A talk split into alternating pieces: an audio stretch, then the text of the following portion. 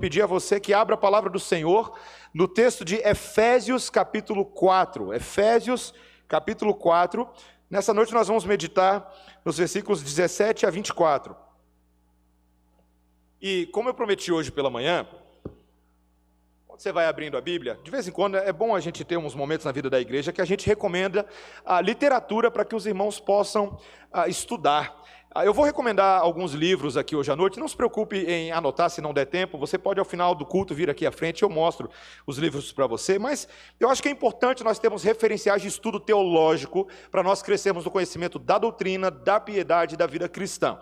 O livro que a biblioteca está indicando esse mês, que o nosso irmão Eduardo Barnabé, inclusive, escreveu uma sinopse, é esse livro História da Reforma e Teologia da Reforma. Na verdade, é esse livro e ele é o irmão gêmeo desse, tá bom? Esses dois livros são muito bons. O Michael Allen, que foi um dos meus professores, foi um dos editores desse livro aqui, junto com Matthew Barrett. E é um livro muito bom para trazer para você um bom panorama ah, da reforma protestante por vários ângulos: histórico, prático, sistemático, ah, teológico, bíblico. Ah, e é um bom livro para você ter na sua biblioteca, inclusive. É uma coletânea de artigos, tá joia? De vários autores que nós apreciamos e vale a pena a leitura. E aqui alguns livros de alguns desses autores. O Imperativo Confessional, do pastor Carl Truman, tá bom? Esse livro pela editora Monegismo. É um livro muito bom que vai falar sobre o lugar da confessionalidade na fé protestante. Esse livro é muito joia. Esse livro que eu gosto bastante, jovem, Cartas a um Jovem Calvinista, tá joia? Do James K.A. Smith, tá joia? Um convite à tradição reformada. É um livro muito bacana porque é como se fosse uma conversa para tentar imergir a pessoa dentro do pensamento reformado, como se fosse um jovem, e aí todo o entendimento dele ali. Gosto bastante desse livro aqui. Esse livro aqui, O Cristão Presbiteriano, presbiteriano, do pastor Sean Michael Lucas, tá bom? Pastor da PCA lá nos Estados Unidos. E também tem alguns capítulos aqui do pastor Alderi Souza Matos, que é historiador da nossa denominação. É um bom livro para você entender a história da igreja presbiteriana no mundo e principalmente no Brasil também, tá? Alguns capítulos dedicados à nossa história e à nossa tradição reformada aqui, convicções práticas e histórias. Um dos meus favoritos de um autor que já faleceu, mas é o meu teólogo contemporâneo favorito, tá bom? R6 Pro escreveu O que é teologia reformada. Gente, esse livro aqui é bom demais. Tá? Esse livro aqui foi uma porta de entrada para eu entender bastante coisa sobre os cinco solas, a tulipa, a famosa tulipa calvinista. Tá? E, e a vantagem do Sproul é que ele consegue pegar coisas difíceis e facilitar elas demais. Tá? É aquele tipo de livro que qualquer pessoa consegue ler e falar, ok, entendi o que é a ideia da teologia reformada. É um bom livro, bem didático, tá? Bem didático. Conversas à mesa com Lutero. Esse livro é bem legal, foi lançado na época dos 500 anos da Reforma Protestante, tá bom? Tem até o selo especial das, dos 500 anos. Eu nunca terminei de ler esse livro todo, mas o que eu já li eu gostei muito. Lutero era uma figura, meus irmãos. E esse é um bom livro para você manter na cabeceira ali da sua cama e você lendo o insight do pensamento de Lutero e que foi tão fulcral na reforma. Alguns livros aqui, só para fechar, alguns um pouco mais históricos sobre o período da reforma e, e, que vale a pena a gente ler umas coisas diferentes também. Tá? Esse sobre o Pierre Viret, o gigante da reforma, tá? o gigante esquecido da reforma. Muito legal. O, o Jean-Marc Berthaud, ele é um historiador francês e tem escrito muita coisa boa, inclusive sobre aqueles reformadores que são menos conhecidos. Esse é um excelente livro e a pregação do Viret é referencial. Tá? Calvino, Genebra e a propagação da reforma na França no século XIX. Esse é um ótimo livro para você entender o que foi que aconteceu em Genebra. Foi um verdadeiro avivamento espiritual ali e que modificou toda a sociedade. Tem muito a ver com o sermão dessa noite, tá bom? Ah, o combate central da reforma, fé confessante, também do Jean-Marc Bertot, tá? Esse livro é excelente. E esse último aqui, Além das 95 Teses do Stephen Nichols. É um ótimo livro também para você entender que a reforma protestante não ficou ali só naquelas 95 teses, ela foi desenvolvida. Esse pensamento também tem muito a ver com o sermão dessa noite. Muito livro bom, né, gente? Você pode encontrar vários deles na nossa biblioteca aqui, então já fica aí a, a propaganda da nossa biblioteca. Você pode sair daqui hoje à noite e falar assim: vou levar um livro para eu ler essa semana, daqui, essas próximas semanas, na minha casa, e assim você alimentar o estudo da palavra de Deus e da nossa fé protestante. Ouça com atenção a leitura da palavra de Deus. Ela, acima de qualquer outro livro e confissão, ela apenas é infalível, inspirada, inerrante, suficiente, eficiente e boa para a vida. O versículo 17 diz assim: Isto, portanto, digo, e no Senhor testifico, que não mais andeis como também andam os gentios, na vaidade dos seus próprios pensamentos obscurecidos de entendimento, alheios à vida de Deus por causa da ignorância em que vivem, pela dureza do seu coração, os quais, tendo se tornado insensíveis, se entregaram à dissolução, para com avidez cometerem toda sorte de impureza. Mas não foi assim que aprendestes a Cristo, se é que de fato o tendes ouvido e nele fostes instruídos, segundo é a verdade em Jesus, no sentido de que, quanto ao trato passado, vos despojeis do velho homem, que se corrompe segundo as concupiscências do engano, e vos renoveis no espírito do vosso entendimento, e vos revistais do novo homem, criado segundo Deus, em justiça e retidão, procedentes da verdade. Esta é a palavra do Senhor. Vamos orar. Senhor, o teu governo sobre nós é mediante a lei de Jesus. Ela é o cetro, ela é o trono de Cristo para as nossas vidas. E nela nós encontramos toda a, todo o encaminhamento, toda a vereda. Então, Senhor, teu Espírito Santo, fale conosco nessa noite. Abre nosso entendimento, Senhor. Faz cair os grilhões dos nossos olhos espirituais, dos nossos ouvidos e atiça o nosso amor por ti, Senhor queremos amá-lo verdadeiramente, porque o Senhor nos ama primeiro, em nome de Jesus. Amém. Todo mundo usa óculos. Eu vou falar disso já já. Crianças, olha só. Vocês que estão aí com um papelzinho para desenhar, vocês vão desenhar no papel de vocês um óculos bem grandão. É um óculos grande, com lentes bem grandes, tá? Quase o tamanho da página inteira, tá? E dentro dessas lentes do óculos. Vocês vão desenhar várias coisas pequenininhas, que são coisas que nós temos nesse mundo, tá bom? Você vai, por exemplo, desenhar uma escola pequenininha, você pode desenhar uma bola como se fosse uma bola de futebol, tá? Você pode desenhar a sua casa, você pode desenhar uma igreja, você pode desenhar várias coisas. Você pode desenhar inclusive coisas que você gosta. Videogame, você pode desenhar um videogame dentro desse óculos. Você fala assim, nossa, eu quero desenhar um videogame, certo? Desenha qualquer coisa que você queira que tenha nesse mundo. Você pode desenhar a natureza, desenha o que vier na sua cabeça. Fala, papai, me dá ideias, tá bom? Queridos, todo mundo usa óculos. Que afirmação é essa, pastor? Eu não uso óculos, você está vendo que eu, eu, pastor, aqui não estou usando óculos. Sim, meus irmãos, todos nós usamos óculos. Todos nós temos um conjunto de lentes através das quais nós enxergamos o mundo. E é interessante, meus irmãos, esse óculos que nós vamos chamar hoje à noite aqui de cosmovisão, uma visão do cosmos, uma visão de mundo e da vida, é algo que é gerado em nós ao longo da vida pelo conjunto de experiências, valores, pela criação que nós temos, pelo contexto em que nós vivemos, pela instrução que recebemos dos nossos pais, da escola, do contexto dos nossos amigos. Todas essas coisas vão influenciando a nossa forma de enxergar o mundo.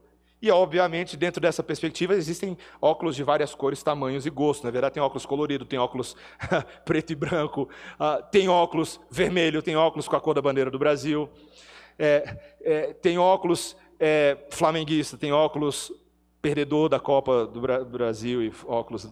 Meus irmãos, tem toda sorte de óculos. O ponto não é se você está está ou não usando óculos, o ponto é qual óculos nós usamos para enxergar o mundo. Tá, pastor, e o que, que isso tem a ver com qualquer coisa que a gente leu nesse texto ou com a reforma protestante? Meus irmãos, tudo a ver. Tudo a ver. Porque quando nós falamos sobre esses 505 anos da reforma protestante que nós estamos celebrando hoje, nós não estamos celebrando apenas o fenômeno histórico que aconteceu há 500 anos atrás.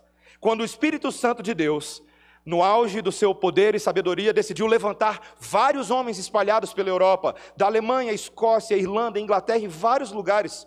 Homens que foram movidos pela palavra de Deus, especialmente aquele cabrinha chamado Martinho Lutero, que no dia 31 de outubro de 1517 com coragem, como resultado de todo o mover do Espírito Santo na vida dele, por meio da palavra de Deus, ousou pregar 95 teses na porta do castelo de Wittenberg. 95 teses, ou, ou, ou sumas, ou resumos da reflexão dele a partir da palavra de Deus. Se o que a Bíblia diz é verdade, então nós, Igreja Católica, temos um problema o Papa tem um problema, o clero tem um problema, porque a fé que nós estamos professando está distante da fé que a Bíblia apresenta. Esse foi um movimento histórico interessantíssimo, meus irmãos. Foi uma oportunidade que, literalmente, como alguns dos, dos principais biógrafos de Martim Lutero dizem que foi como uma agulha que invadiu aquela floresta e tacou fogo em tudo e o fogo pegou na Europa. Os camponeses queriam entender, os eruditos queriam entender, os príncipes e reis começaram a estudar essa, essa, esse, esse movimento da reforma protestante que foi panfletado, o resgate da palavra de Deus no centro da fé cristã. Meus irmãos, é claro que isso foi um movimento histórico importante, afinal de contas, não estaríamos aqui hoje se o Senhor não tivesse levantado aqueles homens. Mas não é disso que eu quero falar hoje à noite. Eu não quero falar apenas da história. A reforma protestante não é apenas história. A reforma protestante também, meus irmãos, não é apenas uma teologia. Eu sei que a gente fala muito sobre teologia, como o conjunto de doutrinas que explicam quem Deus é, quem o homem é, e explicam aquilo que está nas Escrituras Sagradas. Sim, a reforma protestante também é uma teologia, mas não é só disso que nós queremos falar hoje à noite. Nós queremos falar, meus irmãos, da reforma protestante ou do pensamento reformado como um óculos, presta atenção, que resgata o que a Bíblia diz e nos ajuda a enxergar a vida. Um óculos que dá sentido ao que a vida que nós vivemos é e como nós devemos vivê-la. Eu não tenho muito interesse, meus irmãos, no seu conhecimento teórico da reforma protestante. Eu tenho muito mais interesse, eu creio que Deus tem mais interesse em nós, no nosso conhecimento bíblico de como viver essa vida que a gente está vivendo agora. E eu creio que a reforma protestante é sobre isso. Foi principalmente sobre uma nova forma de enxergar, ou uma antiga forma de enxergar o mundo que precisava ser resgatada naqueles dias e precisa ser resgatada nos dias de hoje. Meus irmãos, eu creio que nós temos muita margem para pensar dessa forma, porque o texto bíblico mostra que os desafios que Paulo estava lidando com a igreja de Éfeso eram justamente esses. A exposição de hoje são basicamente dois pontos, os quais eu não vou me estender muito, eu quero aplicar bastante essa exposição. Mas veja, o apóstolo Paulo vai mostrar que há um contraste entre a forma de pensar daqueles que não conhecem a Deus e uma forma de pensar daqueles que conhecem a Deus. O texto de hoje é basicamente isso. Veja, o primeiro ponto, a primeira parte do texto, Paulo vai falar sobre a forma de pensar do engano e do obscurantismo. De novo, a forma de pensar do engano e do obscurantismo. Veja como ele começa no versículo 17. Isto, portanto, digo e no Senhor testifico que não mais andeis como também andam os gentios. O apóstolo Paulo, meus irmãos, está dirigindo essas palavras àquele grupo de crentes, os eleitos de Cristo Jesus, na cidade de Éfeso. Homens e mulheres que no passado não conheciam a Deus, Viviam cada um segundo seus próprios caminhos, segundo seus deuses, suas tradições familiares, sua cultura que era altamente politeísta, inclusive a cidade de Éfeso, que era uma cidade importante no cenário da Ásia Menor, ela também era conhecida pelo seu politeísmo. Tá? Havia ali templos gigantescos, especialmente você pode pensar no templo da deusa Diana. Havia toda uma visão de religião misturada com a prática sexual também e um paganismo que reinava na mente e no coração de muitas daquelas pessoas, mas a pregação do evangelho chegou a eles. E muitos deles se converteram, foram regenerados pela obra do Espírito Santo, o poder de Deus mudou o curso da vida deles. E Paulo está falando: se as boas novas do perdão do pecado alcançou vocês, então, a partir de agora, não andem mais como andam os gentios.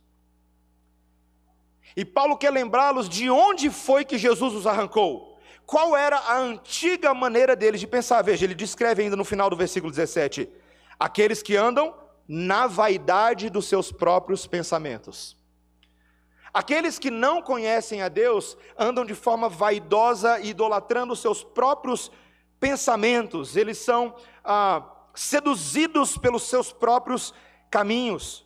Ele continua adjetivando a forma deles de pensar no versículo 18, quando ele fala que eles são obscurecidos de entendimento e alheios à vida de Deus por causa da ignorância em que vivem pela dureza do seu coração. É gente que tem o pensamento obscurecido. A ideia aqui do obscurecido, meus irmãos, é como se tivesse uma névoa espessa e negra sobre a forma deles de pensar. Eles acham que entendem, mas não entendem de fato. Por quê?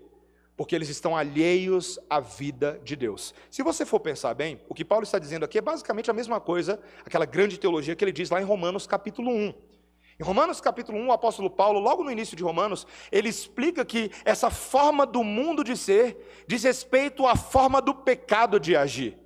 O pecado, que é essa, justamente essa quebra do relacionamento com Deus, o distanciamento da lei de Deus, levou o homem a se achar sábio nos seus próprios pensamentos. Ele se ensoberbeceu na sua própria forma de pensar, ao mesmo tempo que suprimiu a verdade de Deus, abafou a verdade de Deus. Sendo tolo, achava-se sábio. E os seus pensamentos se tornaram obscuros. Meus irmãos, em, em dias de, de eleição fica muito claro, muito claro, como muita gente acha que sabe tudo, mas na verdade não sabe muita coisa. Não é verdade? Todo mundo vira comentarista político profissional no momento que a gente está vivendo e fala coisas que não entende bem, porque é reflexo disso é reflexo do modus operandi do mundo. Meus irmãos, a reforma protestante, ela foi um, momento em que houve reconhecimento de contraste entre a forma da Bíblia de pensar e a forma gentílica do mundo caída de pensar. Veja que o problema do obscurantismo é justamente porque as pessoas são ignorantes por estarem alheias a Deus. Elas ignoram Deus.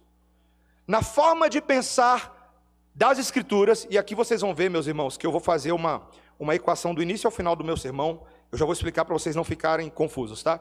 Do início ao final do meu sermão, eu vou usar de forma concomitante a ideia bíblica, junto com a ideia calvinista reformada e a ideia protestante. Eu vou estar usando essas palavras de forma intercambiável, tá?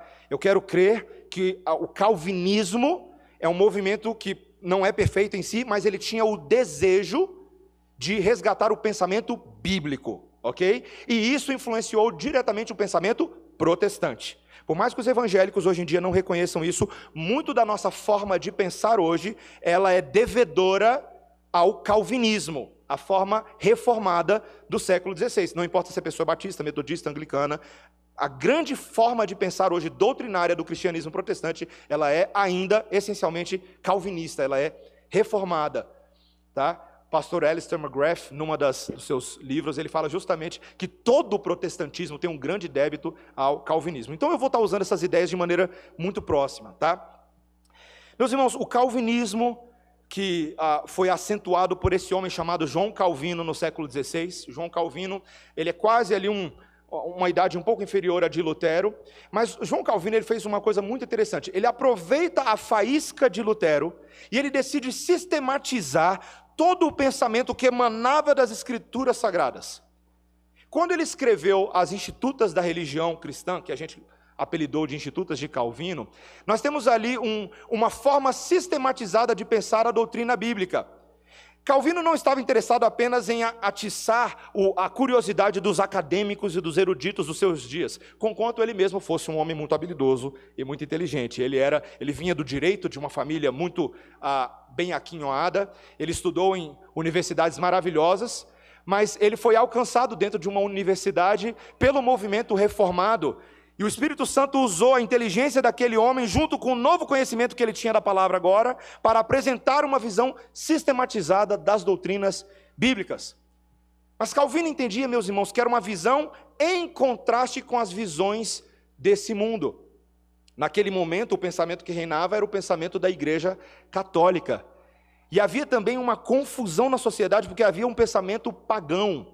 E Calvino começou a reconhecer todas essas coisas. Quando você lê as Institutas de Calvino, você vai percebendo que o tempo inteiro ele vai contrastando o pensamento bíblico com as formas de pensar do mundo, dos, pagã, dos, dos, dos pagães, de todos aqueles que tinham a influência do misticismo, das religiões daqueles dias e do próprio pensamento da Igreja Católica, que Calvino não considerava um pensamento puramente cristão naquele momento. Meus irmãos, a reforma fez isso lá atrás e nós somos chamados a fazer isso também. Você consegue identificar a forma de pensar das pessoas nesse mundo? Como é que um ateu pensa? Eu tinha um, ah, eu tinha um professor meu, é, essa declaração que eu ouvi na época minha da Universidade Nacional da Babilônia era maravilhosa. Tá?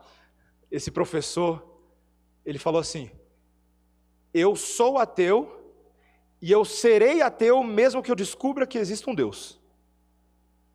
Interessante, está vendo? Que o ateísmo dele, a ideia de não haver Deus, não, é, não estava relacionado somente à existência de Deus, mas à escolha de não querer servir a esse Deus que era apresentado pelo cristianismo. Como é que os ateus pensam? Você entende? Você entende quais são as cosmovisões que estão confrontando os diferentes óculos que são apresentados a nós todos os dias? Desde aqueles dias, você pode ter o ateu que crê que não há Deus, ou o politeísta que crê que existem vários deuses. E, portanto, várias opções. E o contexto, como eu falei para vocês, do Nepal é um contexto onde você é conclamado a adorar vários deuses, até mesmo deuses que são considerados maus. E o panteísmo, que é tão popularizado hoje em dia, com diferentes formas, essa ideia de que Deus está na natureza. As coisas da natureza possuem uma substância divina. Então, portanto, nós deveríamos adorar as coisas da natureza, né? E por aí segue as filosofias de abraçar a árvore e por aí vai na vida. Uma visão muito popularizada no Ocidente é a ideia do deísmo. O deísmo é interessante porque os deístas são aqueles, eles são teístas na ideia de que até podem assumir de que existe um Deus, mas eles não acham que esse é um Deus que se relaciona de maneira pessoal. Não é um Deus que está em contato conosco. Então esse Deus dos deístas é um Deus que basicamente deu corda no universo, um grande relojoeiro, fez e deixou o universo seguindo segundo as leis da física, as leis da química, as leis da biologia, e ele não interfere em nada. É um Deus que é até transcendente, mas não está envolvido de forma imanente no universo.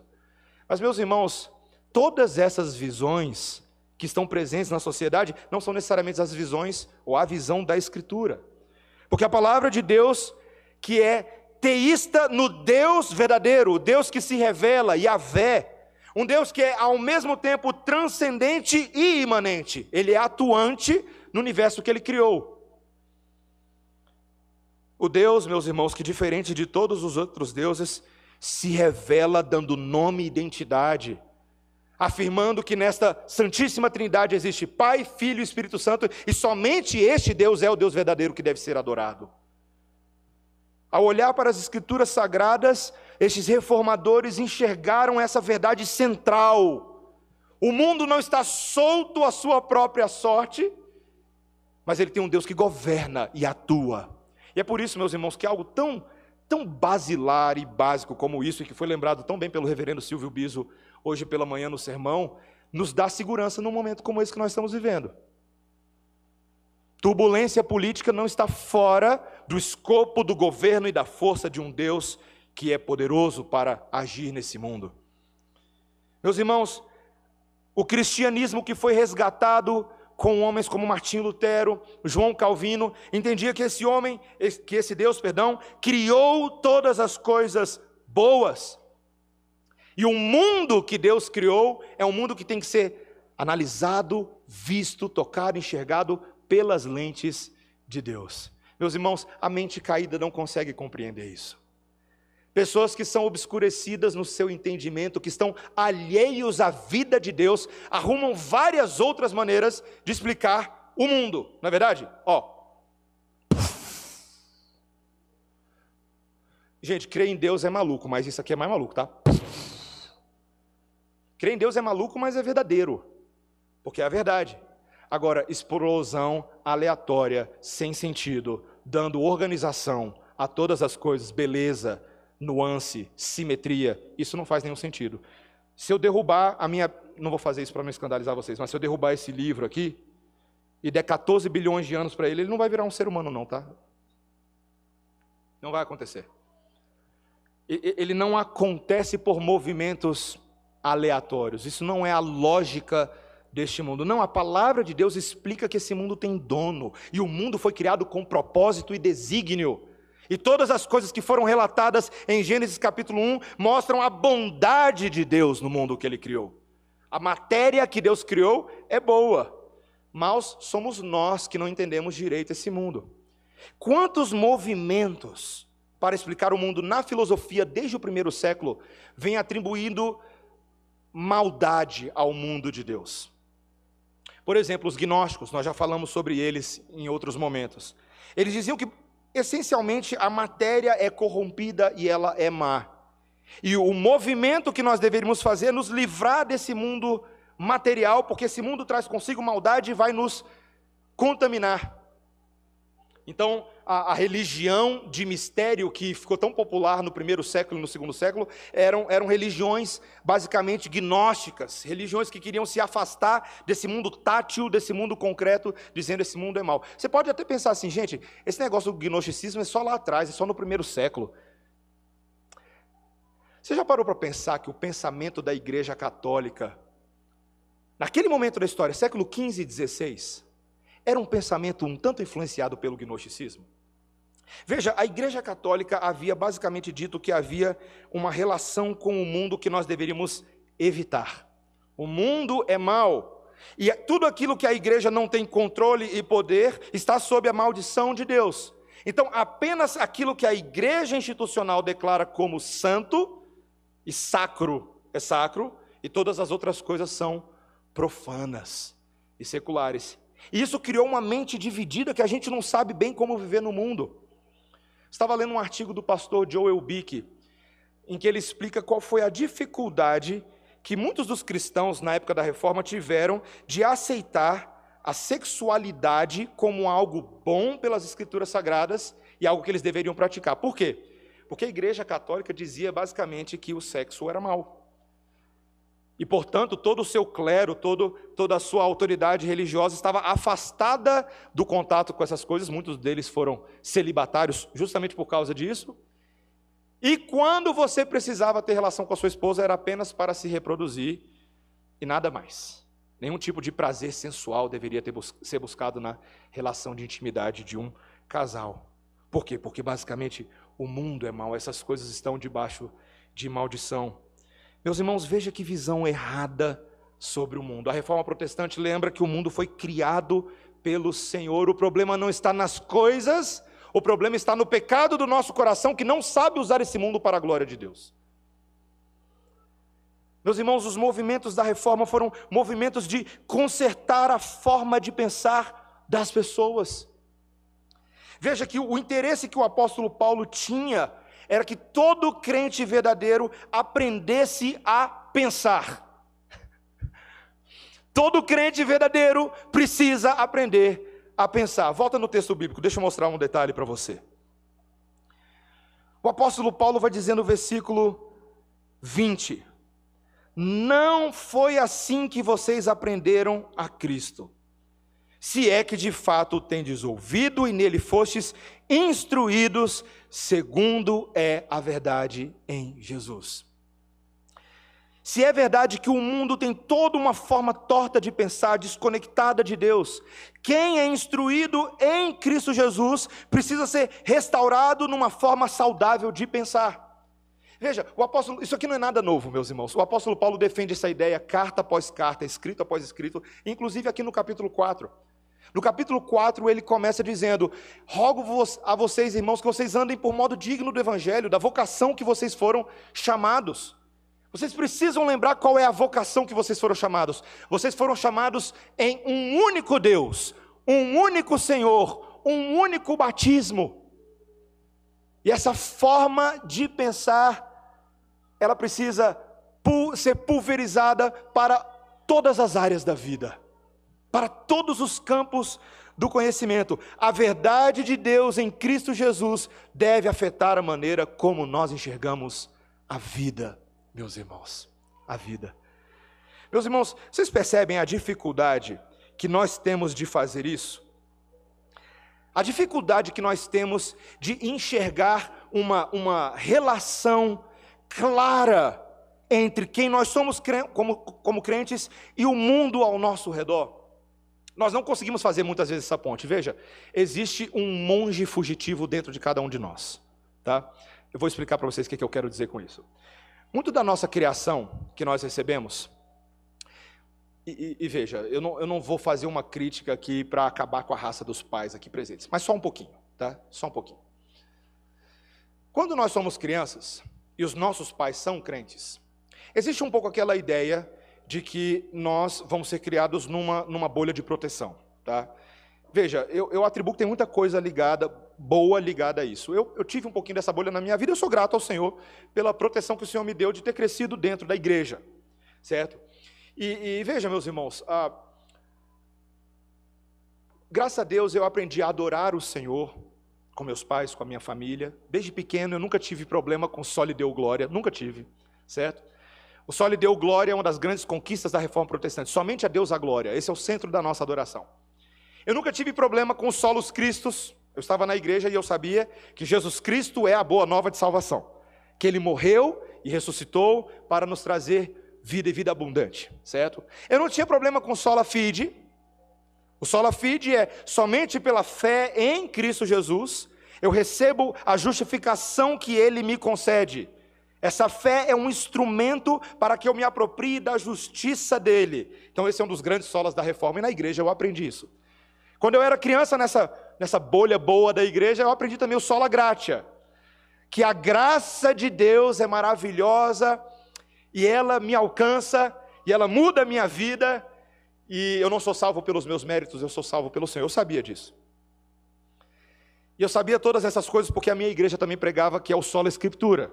Somente pela palavra de Deus nós podemos aprender todas essas coisas. Toda autoridade está no que Deus diz através daqueles homens inspirados que registraram a palavra de Deus para nós ao longo de 1500 anos, aqueles aproximadamente 40 homens que Deus levantou em vários lugares. Eu sabia de todas essas coisas.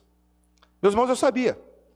Mas uma coisa eu tinha dificuldade. Eu não sabia como pegar essas coisas todas que eu sabia, esses cinco solas, e usar eles no mundo. Eu não sabia. E aqui, veja, não é crítica, papai e mamãe, eu amo vocês, tá? É, eu sempre tive amigos cristãos maravilhosos na igreja, mas eu confesso, meus irmãos, principalmente no período que eu, ah, que eu fui para a UNB, eu tive uma tremenda dificuldade de lidar com as pessoas que ali estavam. Porque meus colegas, meus amigos, as famílias com que eu vivia, sempre foram as da igreja. E isso é bom. Mas como que eu, como crente, me relaciono com o mundo fora de mim e faço alguma coisa por esse mundo fora de mim. É difícil isso, não é? É bastante complicado. E veja, meus irmãos, abrindo meu coração com vocês, a minha tendência na UNB foi tentar fazer a mesma coisa que eu sempre fiz ao longo da vida. Eu tinha lá meus, meus professores, meus colegas, mas eu os evitava e logo corria para ficar apenas com os meus amigos crentes da UNB. Eu tinha minha bolha na UNB chamado Núcleo de Vida Cristã, eu amava eles. Por quê? Porque era muito difícil me relacionar com o pessoal de fora. A minha visão dizia que esse mundo é mal corrompido e eu tenho que sair correndo desse mundo o mais rápido possível. Certo? Maranata, hora vem, Senhor Jesus Cristo, porque eu estou fora desse negócio. Mas, irmão, será que essa é verdadeiramente a forma como que Deus, que Deus espera que nós vivamos? Corre, corre. Vamos. Não é assim, meus irmãos.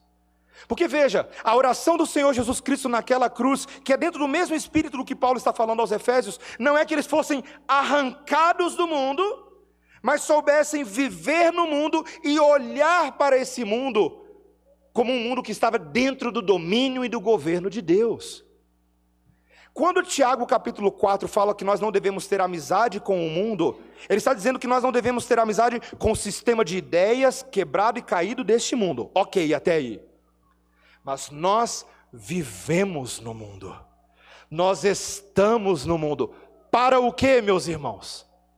A reforma protestante entendeu que era para sermos sal da terra e luz do mundo nesse mundo. Porque esse mundo ainda usufrui da graça de Deus comum sobre todas as coisas. Existe bondade de Deus em todas essas coisas que nós estamos observando também, porque esse mundo, ainda que quebrado, é um mundo que pertence a Deus. E Deus tem interesse nesse mundo em repaginá-lo, em restaurá-lo, em consertá-lo e em redimi-lo, porque afinal de contas, o projeto final para o qual todas as coisas estão apontando é novos céus e nova terra, e é aqui mesmo. Um colega meu de seminário, quando eu tinha chegado lá em 2010 ainda, ainda com essa forma de pensar, tá? Um tanto de evitar o mundo. Logo no meu primeiro ano, ele me deu um livrinho de presente colega da minha turma, falou: oh, Mateus, terminei de ler, agora é a sua vez, vez de ler. E era um livrinho, em inglês era assim: Lectures on Calvinism. tá? Palestras no Calvinismo. Em português é somente Calvinismo. E o autor dele era um cabrinha chamado Abraham Kuyper. Final do século XIX, era um pastor holandês, início do século XX. E, e esse, esse homem, meus irmãos, ele foi, foi muito responsável por amadurecer a minha forma de pensar e me, me ajudar a entender o que era verdadeiramente o calvinismo. Qual era o interesse do calvinismo?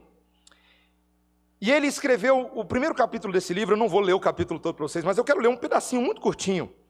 E ele é um pedacinho importante porque ele vai mostrar justamente que o calvinismo queria amadurecer a visão cristã em relação à antiga forma de pensar da Igreja Católica. Kuyper falava: veja, os católicos têm uma visão distorcida sobre quem Deus é, como ele se relaciona com o homem e como se relacionar com o mundo ao nosso redor. Os católicos diziam basicamente que a igreja fazia mediação entre Deus e os homens. Então não havia um acesso direto a Deus, nós precisávamos de sacerdotes humanos e nós nos dirigíamos a esses sacerdotes humanos e eles dirigiam-se a Deus em nosso nome. E a igreja fazia esse meio de campo, a gente não podia chegar a Deus diretamente. E os calvinistas do século XVI e Kuyper falavam: não é esse o evangelho de Cristo. Não há mediador entre Deus e os homens, senão Jesus Cristo, próprio Deus e o próprio homem.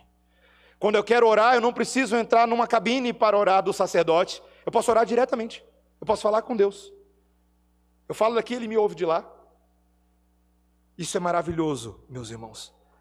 E Kuyper começou a registrar justamente o interesse que o calvinismo tinha em operar transformações no mundo em que nós vivemos. E eu quero ler apenas esse trechinho aqui para vocês.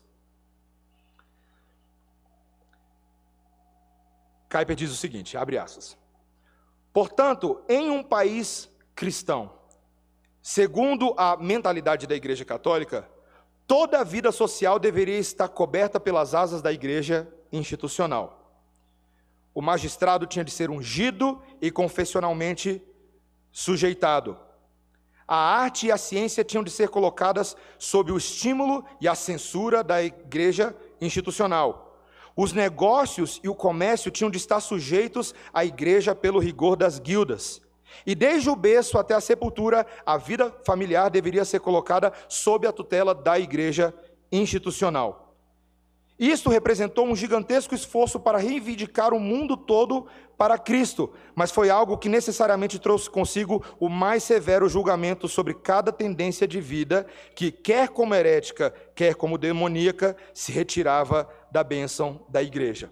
Pula um pouquinho, um pouquinho mais para frente. Kuyper diz assim: Mas com o calvinismo algo foi restaurado. O calvinismo reconhece Deus no mundo e ele tem realizado uma mudança completa no mundo dos pensamentos e das concepções. Pula mais um pouquinho, Kuyper diz assim: pelas lentes do calvinismo, a vida doméstica, veja, não somente a vida dentro da igreja, mas a vida doméstica recobrou seu lugar e sua independência. Os negócios e o comércio passaram a ser vistos como bons e não como maus, uma visão do trabalho, tá, meus irmãos? E eles atualizaram suas forças em liberdade. Segundo o calvinismo, a arte e a ciência foram libertas de todo pensamento estritamente institucional e restauradas à sua própria inspiração. A ideia para Kuyper é que a arte e a ciência têm o seu lugar legítimo na vida das pessoas. E nós, como igreja, sempre tivemos muita dificuldade de lidar com arte e com ciência, não é verdade? Mas Kuyper falava: não é assim que as coisas acontecem. E o homem, veja, olha o que Kuyper diz. E o homem começou a entender a sujeição de toda a natureza, com todas as suas forças e seus tesouros ocultos, a ele mesmo como homem, como um santo dever, imposto sobre ela pela ordenança original do paraíso. E aí ele cita Gênesis 1, 28. Tenha domínio sobre essas coisas. Quando Deus cria o um mundo em Gênesis, ele fala: homem e mulher, tenham domínio sobre essas coisas, não é para correr delas, mas é para sujeitá-las à glória e ao governo de Jesus, que é a ação da igreja no mundo. Meus irmãos, essa forma de pensar é tão difícil para nós, mas é isso que significa ser cristão, é isso que significa ter a mente de Cristo, é sujeitar todas as coisas ao domínio de Jesus. E enxergar a graça e a verdade de Jesus nas coisas do nosso mundo. Meus irmãos, a gente tem dificuldade de pensar assim, mas na prática é assim que a gente vive. A gente está no mundo todo dia. Você está fazendo coisas no mundo o tempo inteiro. E a pergunta é: você tem tentado olhar para esse mundo pelas lentes, pelo óculos de Deus? Ah, meus irmãos, como Deus quer verdadeiramente colocar em nós nessa noite o óculos dele. Ele quer arrancar esse óculos hedonista, no qual a gente só se relaciona com o mundo segundo nossos prazeres e nosso egoísmo ele quer arrancar esse óculos secularista, que é um óculos que enxerga o mundo pelos valores caídos, pela sensualidade do mundo. Ele quer arrancar esse óculos com a influência espiritualista e mística de um monte de religiões populares que hoje afetam nossos óculos. Esse misticismo popular de Instagram hoje em dia. Frases do pensador. Haja misticismo, meus irmãos. Tá doido. Meus irmãos, Deus quer nos dar os óculos de Cristo. A gente, é muito, a gente tem um débito muito grande com Lutero. Uma das maiores contribuições de Lutero, presta atenção no que eu vou te falar. Doutrinariamente, quando ele estava trabalhando a palavra de Deus, uma das maiores contribuições dele foi enxergar o erro da Igreja Católica quanto à nossa função social. A Igreja Católica afirmava: veja, dentro da igreja você tem hierarquias e categorias de pessoas. E nessas hierarquias, então, portanto, você tem dois tipos de igreja dentro da igreja católica, tá? É o que a gente chamaria de igreja docente e igreja discente. A igreja docente são aqueles que ensinam, e aqueles que detêm a autoridade do magistério, do ensino. Então, eles são muito importantes, eles são realmente especiais, eles são consagrados. A igreja discente é essa segunda categoria e a segunda divisão, entendeu? São aqueles assim que fazem parte da igreja, mas não são tão importantes e tão consagrados quanto aqueles que foram chamados para o ofício da palavra e o ofício ah, sacerdotal. Essa forma de pensar categorizada de, de pessoas não estava só dentro da igreja católica, na sociedade também. A Revolução Francesa, por exemplo, conquanto fosse uma revolução de liberdades, ainda enxergava os seres humanos como classes de pessoas e acentuava essas divisões.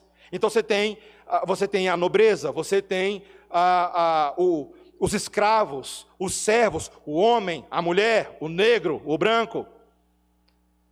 Na sociedade de hoje, o marxismo cultural continua afirmando essas, essa ótica de pessoas por meio de classes sociais. Eu estava lá vendo, só vou citar por obrigação da minha consciência, eu estava lendo lá a matéria da deputada que sacou a arma. E aí eu estava lendo a reportagem da repórter que quis interpretar o que ela fez. Que desgraça, meus irmãos, que desgraça. A reportagem começava assim: a deputada branca tirou a arma e sacou e apontou na direção de um homem negro. Ah, para com isso. E a gente fica reforçando, fica reforçando. Lutero entendeu, meus irmãos, que a criação do homem segundo a imagem e semelhança de Deus, imago Dei, pressupunha que todos os homens e todas as mulheres são iguais em valor e importância diante de Deus de que não havia classes de importância entre pessoas, de que todas as pessoas carregam a imagem e a semelhança de Deus e, portanto, eles têm uma dignidade inerente. Eles são dignos porque Deus assim declara sobre os seus homens e mulheres que ele criou. Ao mesmo tempo, Lutero também não foi para o outro lado dizendo que não havia distinção alguma, como o paganismo daqueles dias afirmava e como a modernidade hoje afirma. Que homem, mulher, mulher, homem é tudo a mesma coisa que não tem distinção alguma, não. Lutero diz: sim, eles são iguais em valor, mas existem diferenças funcionais que Deus atribui, que são identificados tanto na sua biologia, na maneira como eles foram constituídos, quanto aos seus chamamentos sociais: pai, mãe, filho, filha, e tantas outras funções que homens e mulheres devem cumprir.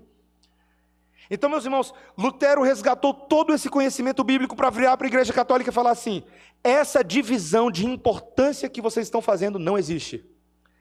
Na palavra de Deus, todos os que estão em Cristo Jesus são sacerdotes. E essa doutrina que a gente chama de doutrina do sacerdócio universal. Todo mundo que está em Cristo Jesus é vocacionado em Cristo Jesus para servi-lo, para servir a Deus. Todo mundo, não importa se é pequeno, grande, se é homem, mulher, se é velho, jovem, não importa. Se está em Cristo Jesus, é um sacerdote, é uma nação santa, eleita, povo real, sacerdócio de Deus, para proclamar as virtudes daquele que nos chamou das trevas para a sua maravilhosa luz. Todo mundo. Se isso é verdade, nós devemos ser sacerdotes em nome de Deus em relação ao mundo ao nosso redor.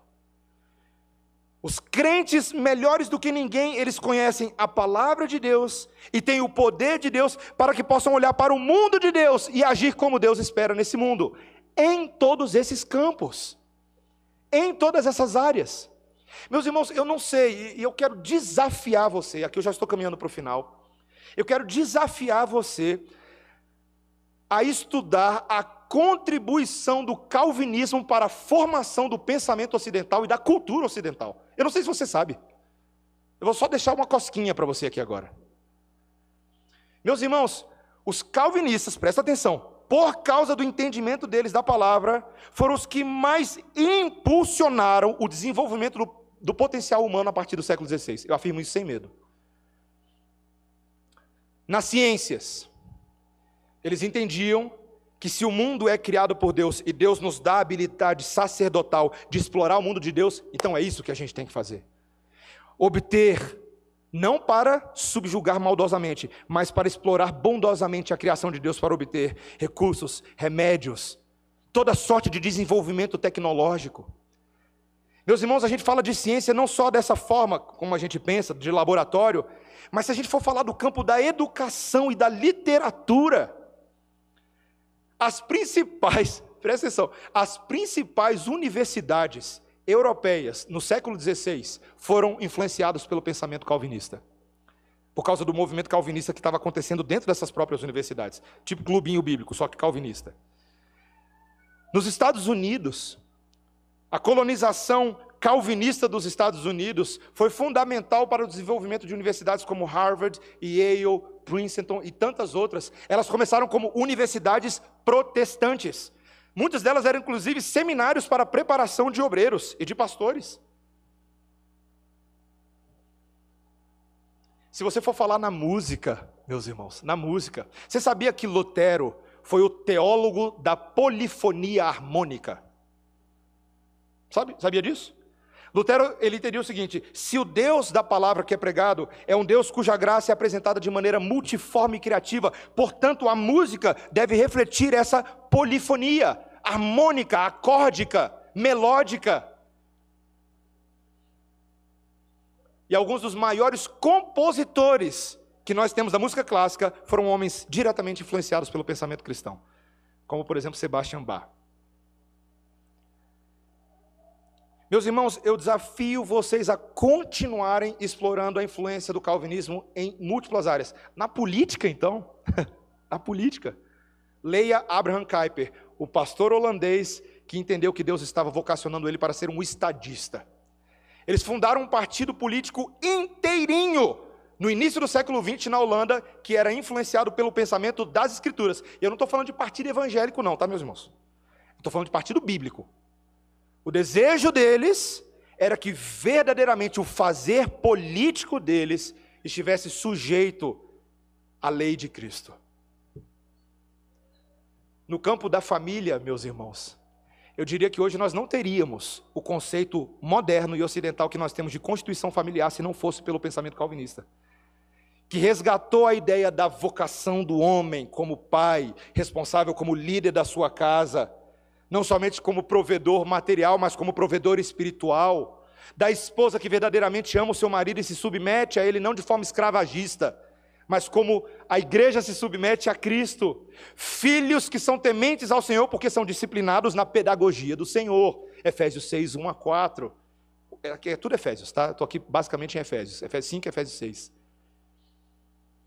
Pais que entendiam, presta atenção, que a formação de filhos não deveria ser somente aquele pensamento grego que o filho tem que ser criado para a polis, que é o Estado, como se o Estado fosse Deus. Não, a polis é do céu.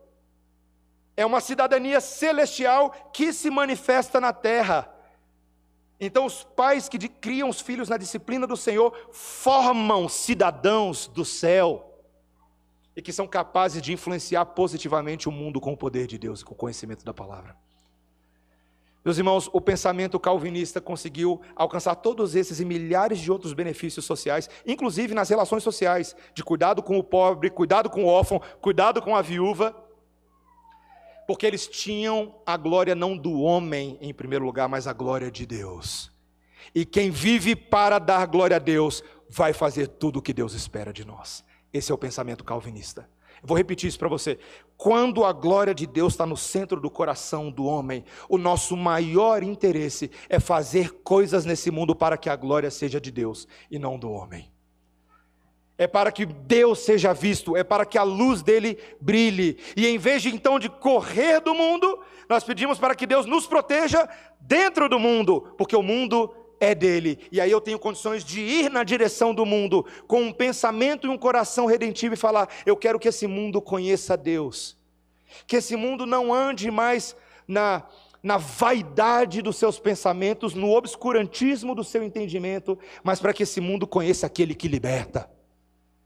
Essa é a nossa missão, meus irmãos. Missão é levar o conhecimento de Deus e a glória de Deus a se espalhar sobre esse mundo. Meus irmãos, eu quero crer que nós estamos precisando verificar qual é o nosso óculos. A gente recebe muita influência hoje. Eu acho que você e eu nem percebemos o tanto que nós somos atacados pelos óculos multicores desse mundo. Tem muita influência. Influências religiosas, influências filosóficas, influências existencialistas. E eu quero afirmar para você: quanto mais você gastar tempo somente lendo as Bíblias do mundo, as autoridades do mundo, você não vai conseguir pensar como Deus espera. Mas quanto mais eu e você nos dedicarmos a compreender a mente de Cristo pela palavra e entendermos o que Ele espera de nós no mundo, aí sim nós faremos diferença, meus irmãos. Nossa nossa profissão vai fazer diferença, minha ética pessoal vai fazer diferença. Outra grande influência do calvinismo, o campo da ética e o campo jurídico do direito. Minha ética vai ser diferente. Eu, em vez de ser um brasileiro que anda no jeitinho brasileiro obscurecido de pensamentos, eu vou ser alguém que vai ter a mente de Cristo e vou atuar com a mente de Cristo nesse mundo. Pais, se vocês não olharem direito para os óculos que vocês estão usando, não esperem que seus filhos tenham os óculos certos, não, viu? Ai, pastor, o que, aconteceu com meu filho? Eu fiz tudo direitinho. Fez mesmo? Você estava enxergando o mundo direito? Ou você nutriu expectativas no seu filho que não são as expectativas que Deus queria para ele? Meus irmãos, Deus quer que cada um de nós seja munido, munido do vasto e profundo e poderoso conhecimento de Deus, para que assim possamos sujeitar este mundo a Deus, a Deus. Eu e você estamos sendo chamados a antecipar por fé o tipo de vida que teremos nos novos céus e na nova terra. Reis, rainhas, que governarão, como já governamos como igreja neste momento, mas governaremos eternamente sobre toda a criação de Deus, em todo o desenvolvimento cultural, científico, tecnológico, literário, que os novos céus e nova terra reservam para a gente, que nem olhos viram, nem ouvidos ouviram. A gente não tem noção ainda de tanta coisa que a gente vai fazer. Mas o treinamento desses trainees espirituais começa é agora, meus irmãos. É agora mesmo. Meus irmãos, que o Senhor nos ajude a nutrir um pensamento bíblico, antes de mais nada, reformado barra calvinista, protestante evangélico verdadeiro, para que essa luz, através de nós, brilhe intensamente como uma candeia de referência para o mundo ao nosso redor. Amém? Vamos orar, igreja. Bendito Deus. Nesta, nesta noite, Senhor nós ouvimos o chamado do Senhor, que é um chamado de exercer domínio sobre o mundo. Senhor, a tua palavra nos ajuda a lembrar que a maldição não repousa sobre o mundo em si, mas sobre aquilo que é pecaminoso e contamina o mundo.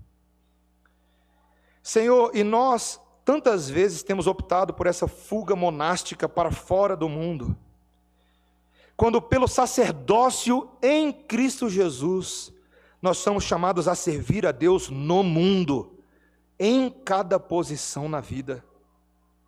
Senhor, é um desafio, mas é exatamente isso, Senhor. Nós somos chamados a louvar a Deus na igreja, a servi-lo no mundo, a termos um impulso inspirador, como aqueles que têm a própria vida de Cristo dentro de nós. Senhor, que essa sobriedade, que essas lentes transparentes,